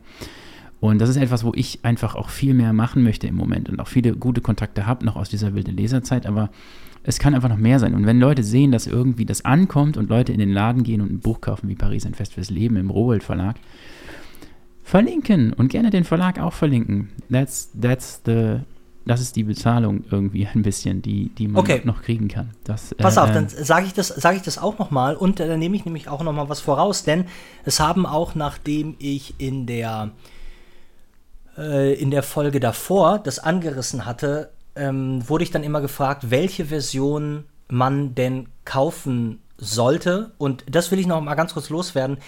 Die neuen Übersetzungen Hemingways, da gibt es immer noch, äh, in einem fernen Land gibt es, glaube ich, immer noch nicht. Oder es gibt. Ähm, doch, in einem äh, fernen Land die neue Übersetzung habe ich, hab ich die, Okay, ich die neue Übersetzung gibt es. Aber ganz wichtig ist also, diese grafische Typo-Lösung ne, diese äh, zweifarbige grafische Typelösung, das sind die neuen. Diese alten, da sind ganz viele Punkte drauf. Da ist der, das ist ein Schreibmaschinentypo geschrieben und dann mhm. sind ganz viele Punkte. Das ist die alte. Kauft die neue Fassung mit dem geschriebenen. So, und jetzt bitte, bitte, bitte, alle herhören, die sich Paris am Fest fürs Leben und jeden Hemingway-Schinken, den sie zu Hause finden, ihr dürft es auch gerne faken. Also bitte, bitte, bitte, verlinkt doch mal Bob und mich bei Insta, den jeweiligen Verlag dazu. Damit würdet ihr äh, Bob noch mehr und mir aber auch einen Gefallen tun, weil genau sowas, was wir gerade besprochen haben, dass ich von Scheiß, nee, nicht Scheiß, aber dass ich von Swift Press oder Kiwi kein Buch vorher bekomme, ähm, das wollen wir ändern. Mhm. Das wollen wir hiermit ändern. Also bitte, ihr Lieben, seid so lieb. So, jetzt aber. So, ja, wir waren, äh, wir haben Hemingway angerissen so ein bisschen. Mhm. Ich habe über Hemingways Boot erzählt und dann sind wir Die Pilar, ja. Genau, wir reden über die, die, Pilar und das war auch ein, ein Buch, äh, kein Bilderbuch, sondern eher richtig, also äh, Nein, es normal. hat ein Typ eine Biografie über Hemingway geschrieben, aufgehangen an diesem Boot. Ah, okay. Hemingway, das heißt, glaube ich, wirklich Hemingways Boot. Verrückt. Und es gibt auch noch auf Englisch. Also da habe ich mir auch durchgekämpft. Das habe ich auch nicht komplett gelesen. Aber das war irgendwie interessant. Ja, bei Hemingway. Ähm, wir, können, wir können über Hemingway wirklich, es gibt so viel zu erzählen. Vor allen Dingen auch, es ist, du hattest mich ja vor der letzten Folge gefragt, dass du mit mir darüber sprechen willst, ob ich überhaupt sowas wie Hemingway lesen kann, weil es nicht so poetisch ist oder nicht so hochtrabend. Aber Hemingway war für mich extrem wichtig und ich habe ganz viele unterschiedliche Phasen mit ihm auch durchgemacht. Und im Moment, wenn ich so der alte Mann und das Meer nochmal höre, dann bin ich auch wieder drin und mag das auch. Aber ich habe irgendwann so eine Übersättigung gehabt. Und ich kann auch so, diese Figur ist natürlich, und dieser Mann war interessant und es musste ihn geben, glaube ich, auf diesem Planeten. Äh, alleine für die, für die Weltliteratur. Nichtsdestotrotz ist es auch so viel schräges Zeug, mit dem ich auch nicht mehr irgendwie ähm, das so spannend finden kann. Und es ist auch, letztens habe ich durch eine Followerin bei mir bei im Radio das Meer gesehen, gab es nochmal eine neu entdeckte Kurzgeschichte, die aus diesem Alter Mann und das Meerbereich, hast du die gesehen oder gelesen? Die ist in Deutschland im Mare-Magazin ähm, veröffentlicht worden. Ja, aber das ist schon ein bisschen länger her, die habe ich gelesen. Okay, da, da ist mir halt aufgefallen, dass ich es einfach auch nicht mehr hören kann. Also ich bin, mhm. ich bin, da war ich wirklich so und dachte so, ähm, er, seine Prämisse war ja, schreib über das, wo du dich auskennst. Mhm. Write what you know. So, schreib dir alle Dinge auf. Das kommt ja auch in Paris ein Fest fürs Leben vor, so irgendwie. Ich hatte mir vorgenommen, über alles zu schreiben, worüber ich mich irgendwie auskannte. Und das ist schön, aber ich brauche nicht die 17. Geschichte über das Angeln. Und dieser, dieses, das mit dem Angeln und, und dem Fischfang, das funktioniert für mich in der alte Mann und das Meer. Als ich diese Kurzgeschichte, die irgendwie eine Sensation sein sollte, gelesen habe, habe ich nur gedacht, well, hatte schon einen Grund, warum die irgendwie versunken ist, irgendwo, diese Geschichte. Das hat mich total, es hat mich einfach nur so, oh, es ist wie so, eine, wie, so, wie so eine Masche, wie so ein Kostüm, das er anhat, auch ähm, beim Schreiben. Und das war zum einen natürlich diese, diese, diese Bohemen, das, das, das Paris der, der 20er Jahre, dann den Stierkampf, den er da ausge, ausgemerzt hat, dann das Jagen auch in Afrika, alles so diese Formen von Männlichkeit, die dir gezogen ist. Und ich kann das nicht nochmal lesen, viele Dinge. Die Grünhügel Afrikas hätte ich überhaupt kein Interesse dran, das nochmal zu lesen. Es gibt Dinge in Fiesta und in The Sun Also Rises, die ich mochte in einem fernen Land. Wem die Stunde schlägt, diese Kriegsbeschreibung. Ich, äh, und, und er hatte ja auch irgendwie das Recht dazu, darüber zu schreiben, weil er der einige, einer der wenigen Schriftsteller war, die wirklich auch einfach an die Front gegangen sind in jedem Scheißkrieg. Der war im Spanischen Bürgerkrieg äh, der war im Ersten Weltkrieg, der ist äh, auch im Zweiten Weltkrieg. Es gibt ähm, ähm, J.D. Salinger, der Autor Catcher in the Rye, hat er geschrieben, Der Fänger im Roggen. Ist ja auch einer der berühmtesten Romane so der Weltliteratur. Da gibt es ähm, eine Biografie über J.D. Salinger, die ich gelesen habe, wo auch dann wieder ähm, über J.D. Salinger weiß man nichts. Der hat diesen Roman geschrieben, der hat keine Interviews gegeben, der hat sich eingeschlossen, hat seine ganzen restlichen Romane für sich geschrieben. Die sind jetzt in irgendeinem so Tresor und haben wahrscheinlich ein, eine, eine Zeitschaltuhr für ähm, das wird erst veröffentlicht, wenn alle Menschen tot sind, die mich jemals gelesen haben, irgendwie mit drinne. Und selbst da, er J.D. Salinger war einer der Autoren, die wirklich an der Front, der war beim D-Day dabei, der hat an der Front in, in, in Frankreich gekämpft für Amerika am Zweiten Weltkrieg. Traumatisches Erlebnis, das ihn fast auch vom Schreiben abgehalten hat im, im Nachgang. Aber da wird auch beschrieben, so ja, es ist sehr wahrscheinlich, dass er an der Front Hemingway getroffen hat. Im Hemingway-Zelt. Hemingway war auch im Zweiten Weltkrieg irgendwo und hatte da so einen kleinen Thron, so ein, so ein großes Zelt aufgebaut mit, mit einem Büro drin für sich, wo er Leute empfangen hat an der Front im Zweiten Weltkrieg. So, weißt du, egal, egal was man wie, wie so, ein, so da irgendwo sterben Leute oder äh, irgendwo wollen Leute für ihr Land sterben. I'm gonna go there. Und das beschreibe ich. Und das war auch wichtig und es war wichtig, dass es beschrieben wurde und äh, ähm, das ist auch irgendwie geil und wenn man, wenn man, wenn man ihn nicht gehabt hätte, hätte man diese Perspektive darauf nicht gehabt. Aber es, äh, Paris ein Fest fürs Leben werde ich immer lesen können. Der alte Mann und das Meer werde ich auch immer lesen können. Und dann dünnt sich's aber so langsam aus irgendwie. Und ich habe mich wirklich durch das komplette Werk gelesen. Ich habe damals zu Weihnachten so eine Gesamtausgabe bekommen in so einem Schuber vom Rowold Verlag für irgendwie 79 Euro mit allen Taschenbüchern. Und das war so mein Jahr 2004, 2005, wo ich einfach nur Hemingway gelesen habe und alles, was er geschrieben hat. Und damals war ich komplett davon überzeugt, dass er der einzig wahre Schriftsteller ist. Wenn ich die Sachen jetzt nochmal aufschlage, ähm, dann äh, kommen Zweifel in äh, unterschiedlichsten Bereichen auf. Ja, aber das ist nicht, da muss ich aber sagen, das ist nicht, nie, also erstmal ist der de, deine Evolution als nachdenkender, ähm, lesender Mensch, die ist, mhm. ja, ist ja fair enough. Aber was nicht ganz fair ist, ist die, also so eine, so eine absolute Beobachtung wäre jetzt komisch, weil ähm, wenn dir einmal irgendwas so viel äh, Bedeutung und Freude geschenkt hat, mhm. dann ist nicht ausgeschlossen, dass das wieder passiert. Denn guck mal, also es sind zwei Sachen an der Sache. Das eine ist diese, diese, das, es gibt, ich, das ganze Leben ist für mich äh, immer eine die, es gibt immer eine, eine, zwei Seiten der Medaille, immer. Und die sind auch ähnlich stark ausgeprägt. Das heißt, wenn irgendwas einem sehr viel bedeuten, sehr viel Freude macht, dann wird dann das auch besonders doll ankotzen und besonders nerven. Diese Themen, die Hemingway, die du gerade beschrieben hast, die ähm, nur weil er sich ja so dermaßen in diese unterschiedlichen Themen reingekniet hat, was ich ja, was ich total von mir kenne und was ich aber auch so besonders finde. Ich finde nichts, ich finde kein, ich finde nichts langweiliger als Menschen, die alles so semi, semi machen und sich nicht mhm. so, nicht, nicht in die Sachen nicht reinknien.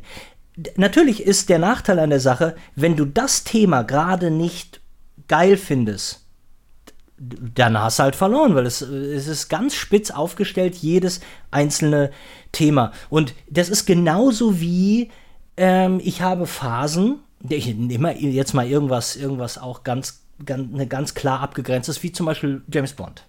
So, ich habe James Bond in, in alle VHS-Kassetten, alle Blu-rays, alle DVDs und alle Filme digital. Ich habe, ich glaube, alle Bücher zumindest in digitaler Form. Und ähm, in der Zeit, in der mich das nicht interessiert, kann ich auch nicht verstehen, warum es mich interessiert. Es ist wirklich so, dann ist so, warum ist der ganze Scheiß, liegt der denn hier rum? Dann vergehen zwei Jahre, drei Jahre, wenn das Thema aufkommt, vielleicht kommt ein neuer Bond, vielleicht eine Diskussion darüber, wer, dann ist es wieder alles. Und dann ist es mein komplett, dann ist meine Raison d'être, dann gibt es gar keine, da braucht mir keiner mit irgendeinem anderen Film zu kommen. Dann werden all die Filme äh, wirklich also in einem, in einem äh, biblischen Ausmaß vergöttert und die werden, werden äh, verschlungen und ich, ich gucke dann so einen Bond auch so, dass ich alle zwei, drei Minuten Pause machen muss, zurückgehe, mir das nochmal angucke und, und genau so geht es aber auch dann in die andere Richtung, dass ich sage, boah, komm mir nicht, ich möchte keine Sekunde davon sehen. Und ich glaube ja, ich glaube ja, dass vielleicht, wenn dich aus irgendeinem Grund irgendwas, weil der große Bob im sein, sein ähm, äh, Poesieband, ähm, die äh, auf, auf, auf der Spiegel-Bestsellerliste in der 14. Woche ist und du dir denkst, ach Gott, wohin mit meinem ganzen Geld und du dir ein Boot kaufst, dann wird dir die Pilar wieder einfallen und dann wird auch das Hochseefischen wiederkommen und all das wird wieder wichtig sein. Meine Meinung. Ja, ja ich, ich, wie gesagt, ich kann jetzt auch, ähm, ich habe, ich bin vor zwei Wochen äh, geflogen und stand für zwei Stunden in einer Security-Kontrolle und hatte keinen wirklichen Empfang. Und das einzige Buch, was ich runtergeladen hatte als Hörbuch, war Der alte Mann und das Meer. Also habe ich morgens um 4 Uhr am Flughafen gestanden und Der alte Mann und das Meer wieder gehört. Ach, guck. Und es kriegt mich sofort die Worte der Santiago, der Junge. Ähm, ich habe sofort, das ganze Gefühl ist da und ich mag es auch. Und es hat mir für mich in dem Buch auch sehr gut funktioniert. Irgendwie. Aber nicht gelesen, sondern gehört. Gehört, ja, ja. Ich höre auch viele weißt, Hörbücher. Ich bin, ich bin da kein äh, Kostverächter. Ich habe ich hab in meinem ganzen Leben noch nie ein Hörbuch gehört. Ich würde das gerne mal tun. Jetzt habe ich ja kein Auto mehr. Das Auto wurde ja abgegeben. Mhm. Ähm, die Leasingzeit ist vorbei, weil ich immer so dachte, die Fantasie, wenn man auf der Autobahn ist, dann ist doch die, die beste Zeit, weil du kannst nicht lesen und ein Buch in drei Stunden oder vier Stunden irgendwie zu hören, ist doch total geil und schlau. Ja. Und ich habe das in den ganzen drei Jahren, als ich jetzt ein Auto hatte, nicht getan. Das möchte ich aber tun. Wer liest denn das alte Mann das mehr in der Version, die du da so hast? Äh, weißt Christian, ja, Christian Brückner. Also sichere Bank. Okay. Ja, gut. Ja, ja, wir hatten ja auch über ähm, äh, äh David Nathan noch gesprochen. Mhm. Ähm, Den liebe ich. Also das ist wirklich, der liest auch die ganzen Murakami-Sachen. Ja, super. Ähm, habe ich dir eigentlich ja über. Hör mal, Murakami werden wir dann mal das nächste, worüber wir reden müssen. Also über Murakami können wir aber nur bis zu einem gewissen Maße reden, denn ich habe, ich habe äh, äh richtige Klassiker wie Kafka am Strand. Ähm, heißt der Kafka am Strand? Ja, ja ne? Kafka am Strand. Ich habe Kafka am Strand, habe ich hier und ich habe noch nicht angefangen, ich habe ihn noch nicht gelesen. Mhm. Ähm, aber es gibt irgendwas, was mir bei Murakami ganz klar gefällt und es gibt irgendwas, was mir ganz klar nicht gefällt. Und einer, man muss fast sagen, dass Murakami äh, schuld daran ist, dass ich mein Buch in Kurzgeschichten aufgeteilt habe. Weil was Murakami gemacht hat in seinem Kannst, weißt du vielleicht, wie das letzte Buch hieß? Das war so türkis mit einem bunten. Also da haben die das Design komplett geändert und alle Leute haben gekotzt, weil, weil der plötzlich Murakami nicht mehr in, im, im Regal nicht mehr gut aussieht. Ja. Ähm, weißt du, wie das letzte hieß? Es war ziemlich bunt, blau mit einer bunten Schrift. Das müsste erste Person Singular gewesen sein. Erste Person Singular, genau. So ein erste Person Singular habe ich mir in Dresden am Hauptbahnhof gekauft und bin von da aus nach Hamburg gefahren und habe es äh, auf dieser Zugfahrt gelesen. Mhm. Und ich finde, da gibt es eine, ah, das ist ja, wie, wird überhaupt nicht äh, äh, spoilern bei, bei Kurzgeschichten, ist völliger Blödsinn. Deshalb, äh, es gibt eine Geschichte, da ist ein, also in kurz, ganz kurzer Form in zwei Sätzen, da gibt es einen jungen Mann, der ähm, an der Musikschule ist und der ist eher so ein bisschen äh, verschämt und der wird von einem äh, Mädchen einer, ich, ich weiß, Cellistin oder was auch immer, äh, die alle ganz toll finden, wird er persönlich eingeladen, ihr Konzert zu besuchen. Und der kann das gar nicht glauben, dass er dann so ein Kuvert mit so einer Einladung bekommen hat. Und er ist völlig nervös und er nimmt sein letztes Geld zusammen und kauft Blumen, weil er ihr gerne die Blumen. Er ist ein bisschen verliebt in die und eigentlich gehört die aber gar nicht zu ähm, seinem Kreis und ähm, hat auch so irgendwie keine Freunde und dann kommt ihm so der Gedanke, ob die sich vielleicht über den lustig machen will. Ja. Und da sagt der, aber der guckt sich die Einladung an, das ist ein ganz teurer Druck und nee, kann als gar nicht sein und das, ähm, dann fährt er ein bisschen zu früh zu der Location, wo dieses Konzert sein soll. Sie gibt ein Solokonzert mit dem Cello da und dann sitzt sie, sitzt er da vor diesem Laden und wartet, dass der aufmacht, aber der Laden ist abgesperrt und es sind auch keine anderen Leute, die warten. Mhm. Und er wartet da und überlegt, was ist.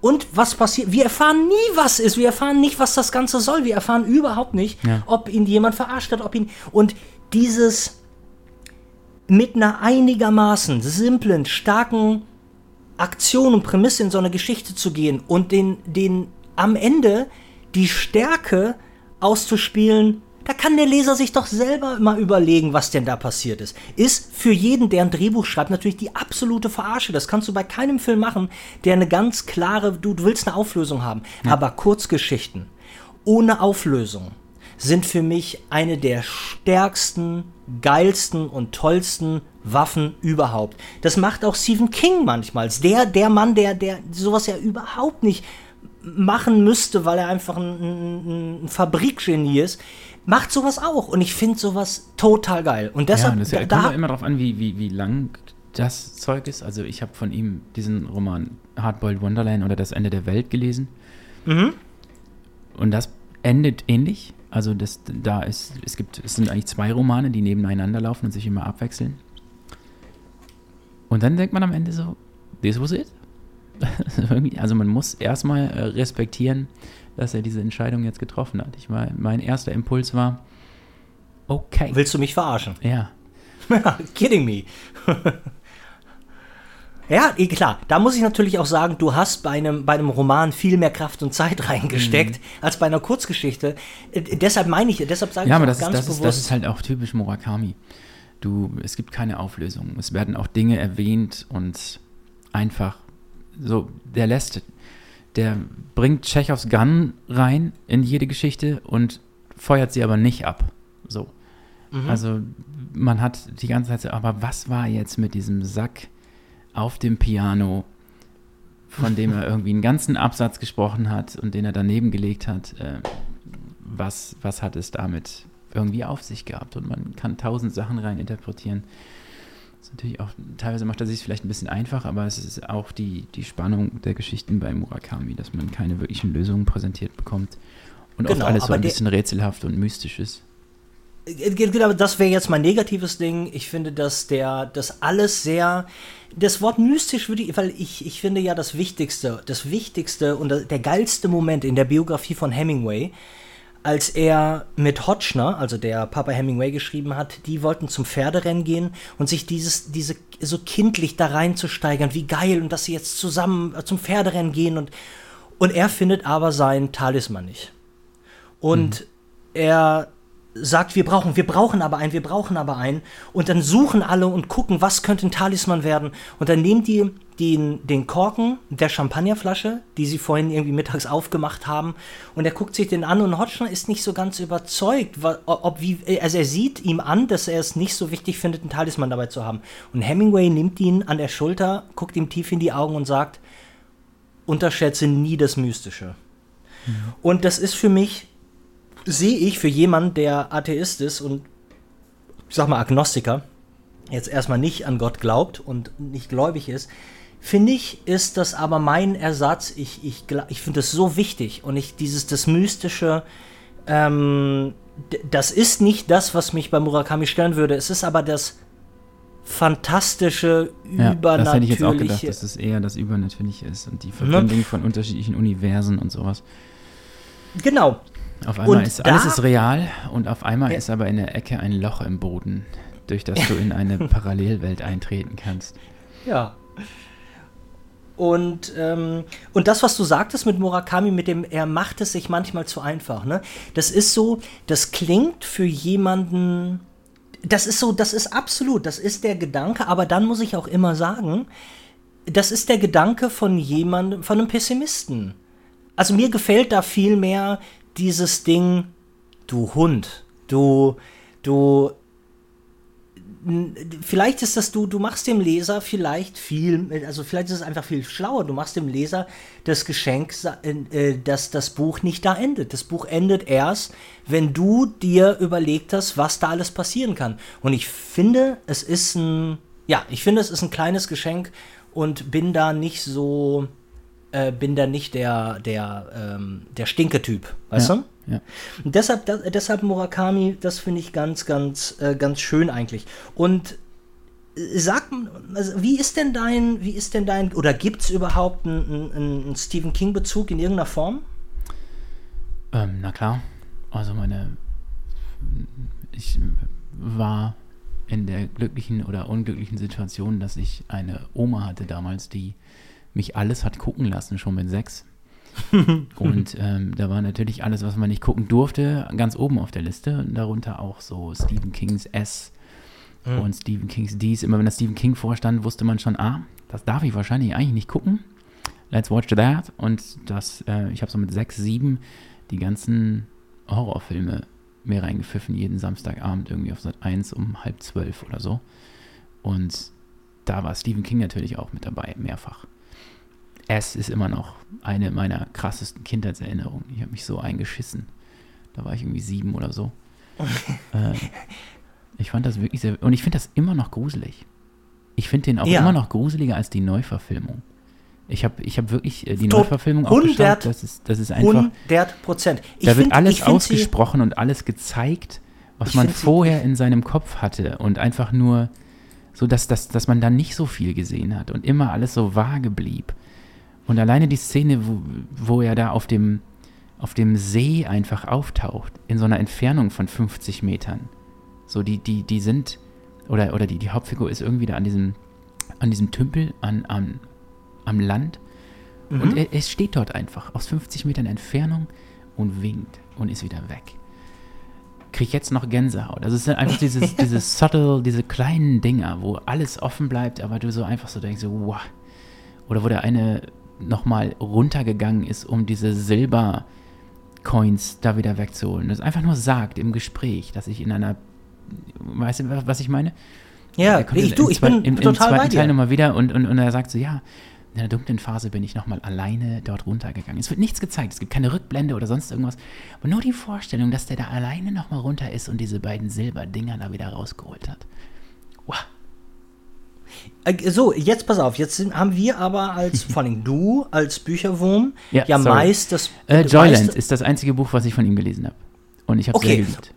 Sag mal, und Joyland sollte ja so ein bisschen äh, so, äh, so als alte Pulp Literatur. Ähm, ähm, also so war der Gedanke, weil das, das amerikanische Cover bei Joyland war ja auch so auf alt, The 50 Feet Women, Woman, ähm, das, so sollte das sein. Ist es auch so ein bisschen so geschrieben? Also ich, ich, ich kann mir gar nicht vorstellen, wie man da, dann so palpig schreibt. Nö, so reißerisch. Nö, nö, nö, das war nicht, das okay. war nicht palpig. Das war so, okay, so ein All-American, das ist auch, glaube ich, ganz normal sein Stil, den er da rausgehauen hat. Okay, äh, nee, die, äh, äh, da, ach so, da würde ich dir gerne, wenn du ja so ein YouTube-Typ bist, ähm, es gibt bei YouTube eine äh, Doku und zwar über Stephen King. Das ist eine Arte-Doku. Die gibt es auch bei Amazon, aber wir haben sie jetzt über äh, YouTube geguckt und die heißt Das notwendige Böse. Okay. Äh, und es ist, da kann ich dir, äh, genau, Stephen King, das notwendige Böse. Ist eine Doku, Arte, 52 Minuten lang, super geil. Super, super, super geil. Und du musst dir mal, das, ich meine, das muss man sich mal in den Kopf hämmern, dass da ein Typ ist, der 75 fucking Romane geschrieben hat. Mhm. Zwei pro Jahr. Vor allem, das ist ja so, der haut ja dann, der haut Christine und, ähm, keine Ahnung, Saale muss brennen oder was auch immer, aber zwei so Meisterwerke haut er in einem Jahr raus. Und da wird ganz gut klar, wie der das kann und warum der das kann und dass der ja nicht aus so einer Ablenkung. Der Mann glaubt an harte, harte Arbeit. Klar ist es so, dass der in seinem Kokswahn unfassbar viel halt geschrieben hat. So, der schreibt in einem, in einem Koksbänder, schreibt der 1500 Seiten. Okay. Ähm, das kommt da in der Geschichte nicht so. Ich weiß das aber und vor allen Dingen ist auch die, was du echt mal lesen solltest, ist das Leben, übers Leben, nee, das Leben und das Schreiben. Seine Biografie ist eine der geilsten, lesbarsten Biografien neben. Ist das eine, eine Biografie oder eine Autobiografie? Nee, eine Autobiografie. Das Leben und das Schreiben. Das Leben und das Schreiben, ähm, äh, ich hab's, ich hab's, ich, ich sehe es da hinten. Ich kann aber die Schrift nicht lesen, weil ich meine Brille nicht aufhabe. Ich habe es mir nämlich nochmal gekauft, denn die, die sind ja alle nochmal neu rausgekommen mit irgendwie oben so mit Stephen King Schriftzug in Schwarz. Und das heißt entweder über das Leben und das Schreiben oder das Leben und das Schreiben. Mhm. Und de, de, die, der Moment, der Moment, als er, der hatte nur Kurzgeschichten veröffentlicht und dann äh, wollte jemand, hat er äh, der hat unterrichtet ja äh, Englisch für Literatur, wie viele. Ähm, und äh, die hatten ja schon zwei Kinder, er und Abby oder was, und die waren in einer ganz, ganz kleinen Wohnung und die wussten nicht, wie sie über sie Runden kommen. Und wie er, wie er den Moment beschreibt, das Telefon klingelt und äh, sein Freund, Verleger sagt halt, äh, du, sitzt du? Und so, nee, sollte ich? Ja, ja, setz dich mal hin. Ähm, die Taschenbuchausgabe, weil das Hardcover von Christine sollte gerade gedruckt werden, aber der hat irgendwie 2500 Dollar bekommen. Ähm, damals war es ja dann so, dass in, in, so Verträgen ist dann immer die Taschenbuchausgabe, dann geht direkt von der ganzen von der Kohle, die der Verlag für die Taschenbuchausgabe bezahlt, geht 50 Prozent an den Autor. Mhm. Und ähm, der saß dann da und beide Kinder schrien und die hatten kein Essen auf dem Tisch. Und dann sagt der Typ, ähm, ja, sag mal, ähm, die, die haben gerade die Rechte für Christine gekauft, das Taschenbuchausgabe für 400.000 Dollar. Und der, und der wollte das nicht. Der hat gesagt, kannst du sagen, wie viele Nullen sind das denn? Und dann hat er ihm immer die Nullen beschrieben und gesagt, Alter, fünf Nullen ist und dann ein Komma und dann kommen noch zwei Nullen. Ja, aber, aber das kann, das kann er irgendwie nicht. Und dann erzählt es seiner Frau und die fängt an zu heulen. Und dieser, dieser, diese, diese, diese, immer diese wichtigen Momente, die einen so auch interessieren, weil es ja, ich meine, jede Biografie ist ja auch ein bisschen in Touch und Gala und so. Und diese kleinen Einblicke, ähm, auch in seine Drogenabhängigkeit, die, die sind der Hammer. Die sind hm. so schön beschrieben und, und ohne Firlefanz und also geil. Kann ich, ähm, solltest du die mal lesen, ähm, dann solltest du mir bei WhatsApp das mal sagen, weil dann würde ich mit der auch wieder anfangen und dann könnten wir darüber mal reden oder hm. wie auch immer. Aber wolltest du dir nur mal sagen. Kannst du auch mal ja, die Doku spannend. Ich habe die auch eine Zeit lang in vielen Stories bei mir gesehen. Ich habe das mitbekommen. Ähm, ich habe, weil wir jetzt bei Kurzgeschichten Murakami waren, ich war mir nie so ganz sicher.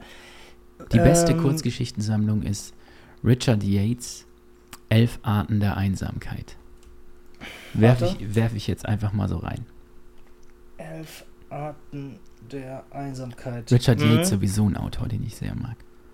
Okay, äh, habe ich, pass auf, ist notiert. Ich ähm, wollte nur ganz kurz, bevor ich es nämlich vergesse, wollte dir nur erzählen, mhm. dass als du gerade meintest, dass du Joyland, ich habe Joyland noch nicht äh, äh, gelesen. Oh, toll, doch, das ist so ein richtiger, da taucht man weg. Das ist einfach wie so ein, wie so ein schöner, guter Film. Geil. Das ist, nee, das, äh, und das gibt es auch gelesen von David Nathan, by the way. Die ganzen Stephen okay. King-Dinger sind ja auch von David Nathan gelesen. Ähm, ah, geil. Alle Hörbücher. Und ich habe das auch als Hörbuch gehört. Und zwar, glaube ich, dreimal. Also das ist auch so eine Geschichte, in der ich so ein bisschen gewohnt habe. Geil.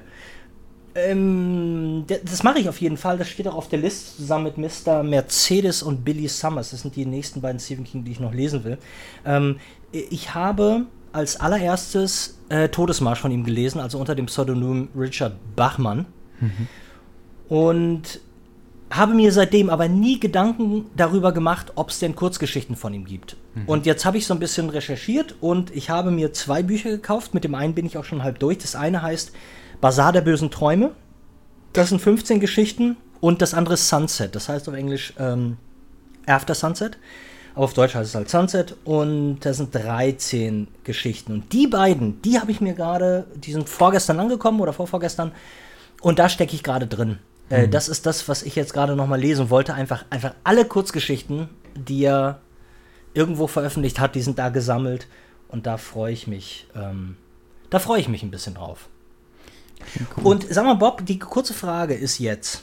ich habe in genau sechs, in, in, in sechs Minuten habe ich einen Menschen, der bei mir vor der Tür steht, weil er ein Tales of an American Summer, das ich noch gefunden habe und in den Shop gestellt ist, möchte der gerne abholen und signiert ja. haben. Ich muss seit 20 hm. Minuten schiffen. Ah, ich, ich auch. Ich wollte, weißt du, was ich machen wollte? Ich habe hier so eine leere Gerolsteiner Sprudelflasche und eigentlich wollte ich pinkeln während in diese Flasche, während wir sprechen. Und ich habe mich nicht getraut, weil ich dachte, man hört's. Oder Rieke kommt rein und sagt, Ih, was machst du denn schon wieder? Und das wollte ich nicht und deshalb, ähm, also nicht, dass sie ein Problem damit hat, dass ich irgendwo äh, äh, reinschiffe. Ähm, das macht sie ja selbst. Also Rieke kackt meist den Eimer. Oh nee, jetzt kriege ich Ärger. Ähm, pass auf. Der wollte aber sagen, dass wenn wir schiffen gehen, ich gehe runter das Buch wegbringen, äh, wenn du mir noch mal anderthalb Stunden deiner Zeit äh, gönnst, dann haben wir bald, haben wir zehn Folgen gemacht oder so, die super, ein super wichtiges ähm, Zeitzeugnis sind. Aber äh, wenn du sagst, können wir, können wir machen, dann würde ich fast sagen, lass uns doch einfach nächste Woche, oder also wann du kannst, aber für nächste Woche Mittwoch unseren nächsten Podcast an, andenken. Klar, why not? Ähm, also ganz kurz, Yates, gibt es das denn, gibt's das denn noch aktuell? Ja, ähm, die sind okay. alle im, boah, okay. DTV als Taschenbuch, glaube ich, rausgekommen. Richard oh, Yates, was, äh, Zeiten was ist dein Lieblingsverlag? Elf Arten der Einsamkeit, ähm, A Good School. Das sind alles, also es gibt von, der war sehr unbekannt zu Lebzeiten. Zeiten des Aufbruchs äh, wurde mal verfilmt mit äh, DiCaprio wann ist der gestorben? und Kate Winslet. Wann ist der gestorben? Ähm, boah. Ungefähr, Hausnummer. 15, 20 Jahren, ich weiß nicht. Ach so, aber gut, dann ist er trotzdem Autor der Neuzeit. Er ist jetzt ja, kein. Ja, ja, voll. Okay, sag, äh, sag mal dein Lieblingsverlag. So, nur aus dem, so ganz spontan. Deutscher. Boah, habe ich vielleicht echt oldschool und will Surkamp sagen. Surkamp, okay. Mhm. Und welches, welches, äh, und hast du das an einem Buch, Buch festgemacht? Bei Surkamp ist es tatsächlich so, dass ich die Art, wie auch schon so zu Unseltzeiten Künstler über ein ganzes Leben lang begleitet wurden, egal ob das Buch jetzt scheiße war oder nicht, ähm, sehr mochte. Dass man so ein Gesamt, hast du, Gesamtwerk und den, hat. Woher hast du dann diesen Insider? Weil ich meine, das wird ja, oder wurde dir das, hast du das nur so gemerkt, äh, weil sie einfach weiter den, den Autor veröffentlicht haben, ohne dass er jetzt groß Ach so, ja, da gibt es Interviews und so, Briefwechsel zwischen Peter Handke und Unselt und so. Und das, da ist der Raimund Fellinger, der Lektor vom, spricht auch so über solche Dinge. Aber Surkamp, wenn ich da die Ausgaben sehe, dann sehe ich auch immer irgendwie alle Ausgaben von dem, alle Ausgaben von dem, alle Ausgaben von der. Ähm, das mag ich einfach so, so eine Konsistenz und dass Leute irgendwie an jemanden glauben, auch wenn es schlecht läuft. Im ja, du, da, da ist der äh, Uh, the, the, the artist-friendly machinery ist natürlich immer am, am schönsten. Mhm. Ich weiß nicht, ob du das hörst. Wie, die, wie, der ganze Podcast läuft schon mit dem Hintergrund Surren und Saugen einer riesigen Maschine auf einem LKW, die irgendwas aus dem Abwasserkanal fischt. Ähm, die haben nee, einfach plötzlich, plötzlich überraschend haben die hier die Straße aufgerissen und hier ist die Hölle los da draußen. Ich hoffe, okay. dass man es nachher nicht so doll hört, aber ich versuche es ähm, maschinell wegzukriegen. Ja. Ähm, Bob, es war, mir, es war mir ein inneres Blumenpflücken ja. wieder mit dir. Vito. Und ähm, das lenkt uns von den, von, von den Widrigkeiten unseres Lebens ab. Ja. Wie das Lesen auch. Definitiv. Äh, ja, lass uns nächste ähm, Woche weitermachen. Super, ich freue mich sehr. Bob, dann guck mal, dann rede ich nämlich gar nicht mehr alleine, das ist doch schön. Ähm, dann sehen wir uns nächste Woche wieder und ihr, liebe Zuhörer, äh, wir sehen uns bei Insta. Bitte vergisst nicht, äh, Bob und mich nochmal mit einem schönen Hemingway zu verlinken. Oder jemand hat auch Infinite Jest ähm, Gerne auch meinen Buchaccount im Radio Das Meer. So, wenn wir schon dabei sind. Ja, unbedingt. Habt ihr gehört? Ähm, und wir, mh, mm, genau, also Infinite Jest auch gerne nochmal äh, weil eine Person hat es auf jeden Fall gekauft, die hat mir ein Foto geschickt, nee, hat es gepostet und hat gesagt, ich habe Angst. äh, deshalb, ja. äh, genau, also bitte verlinkt uns und ähm, ganz liebe Grüße und bis nächste Woche, ihr Lieben. Ciao, Bob. Ciao.